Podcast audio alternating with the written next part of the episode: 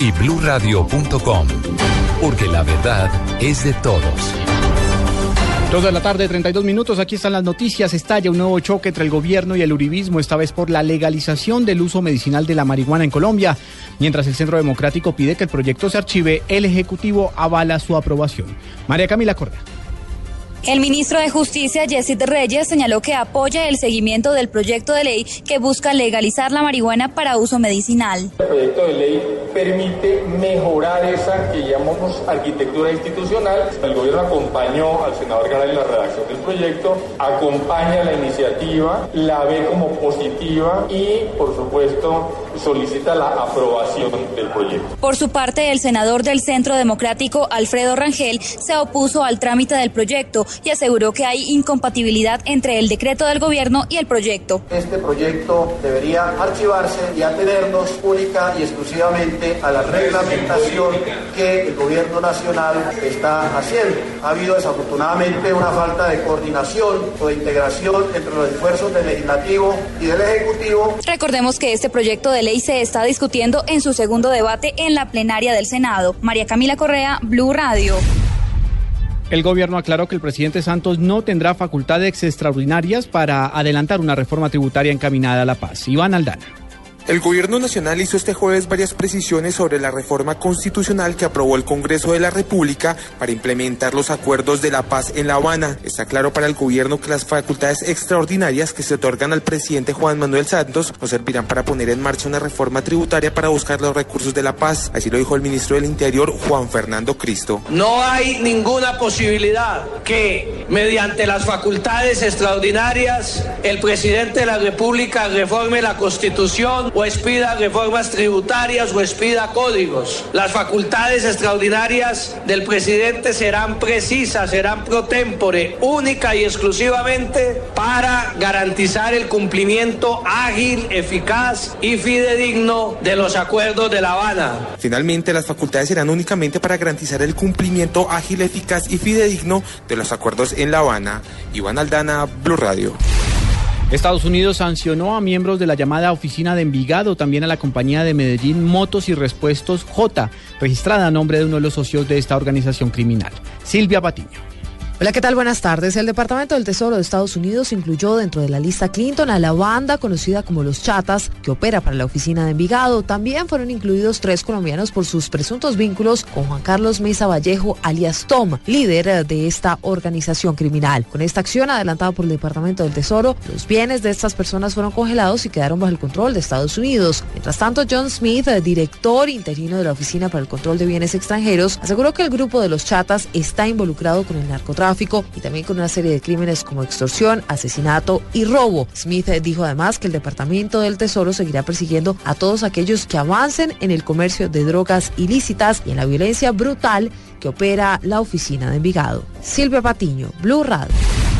En Santa Marta denunciaron la muerte de un paciente en la puerta de una clínica a la cual le negaron a esta persona la atención especializada justo antes de entrar a este centro hospitalario. Nos informa en Santa Marta Luis Oñate.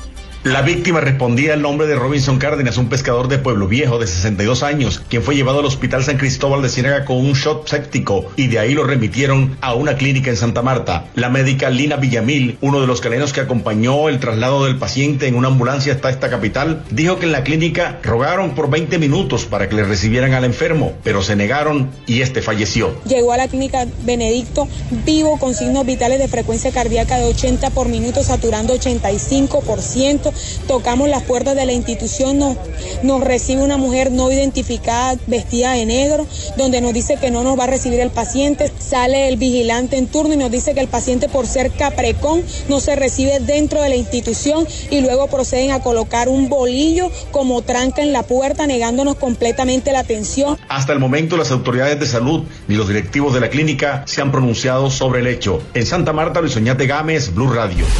En información internacional en Venezuela, el grupo de diputados recién elegidos que quisieron visitar a Leopoldo López en la cárcel de Ramo Verde no pudieron ingresar al penal.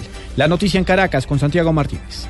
Hola, buenas tardes. Tal y como informábamos más temprano, un grupo de diputados electos llegó hasta las puertas de Ramo Verde, lugar de reclusión de Leopoldo López, para exigir su liberación. El diputado Luis Florido insistió que a pesar de que no los dejaron ingresar, la liberación de Leopoldo López será conseguida desde el Parlamento. Hoy venimos a hacer un testimonio aquí en Ramo Verde, en el Día Internacional de los Derechos Humanos, derechos humanos que en Venezuela se han venido vulnerando sistemáticamente y que uno de los trabajos más importantes a hacer estos diputados en la Asamblea Nacional es precisamente eso, restituir los derechos humanos de todos los ciudadanos. Los diputados reiteraron que el presidente Nicolás Maduro no puede vetar una ley de amnistía que salga desde la Asamblea Nacional. Desde Caracas, Santiago Martínez, Blue Radio.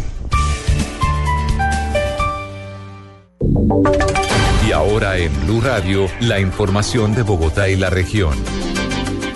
En noticias del centro del país, mediante fallo de primera instancia, la Procuraduría General de la Nación destituyó al exconcejal de Bogotá, Orlando Parada. Sofía Bonet. La Procuraduría General de la Nación sancionó con destitución e inhabilidad general por 15 años al señor Orlando Parada Díaz en su calidad de concejal de Bogotá por las irregularidades derivadas del denominado carrusel de contratación en la capital del país. El Ministerio Público estableció que una vez posesionado el señor Iván Alberto Hernández Daza como director de la Unidad Administrativa Especial de Rehabilitación y Mantenimiento de la Malla Vial, el exconcejal Parada influyó sobre él para que éste lo favoreciera en el nombramiento de recomendados, consecución de recursos para la financiación de sus campañas políticas y favorecimiento a los contratistas Julio Gómez y Emilio Tapia que participaron en las licitaciones abiertas por la entidad. De otra parte, se estableció que el exconcejal cobró a través del señor Iván Hernández Daza una suma aproximada de 400 millones de pesos a los contratistas de dicha unidad para su campaña política del 2011. Sofía Bonet, Blue Radio. El alcalde Petro pidió perdón a la población de la localidad de Fontibón por la falta del desarrollo de un tranvía para la zona. Carlos Albino. Durante el cabildo abierto que se adelantó en Fontibón sobre el tranvía, el alcalde mayor de Bogotá, Gustavo Petro, manifestó que la ciudad no puede dejar de desaprovechar los corredores férreos construyendo más troncales Transmilenio.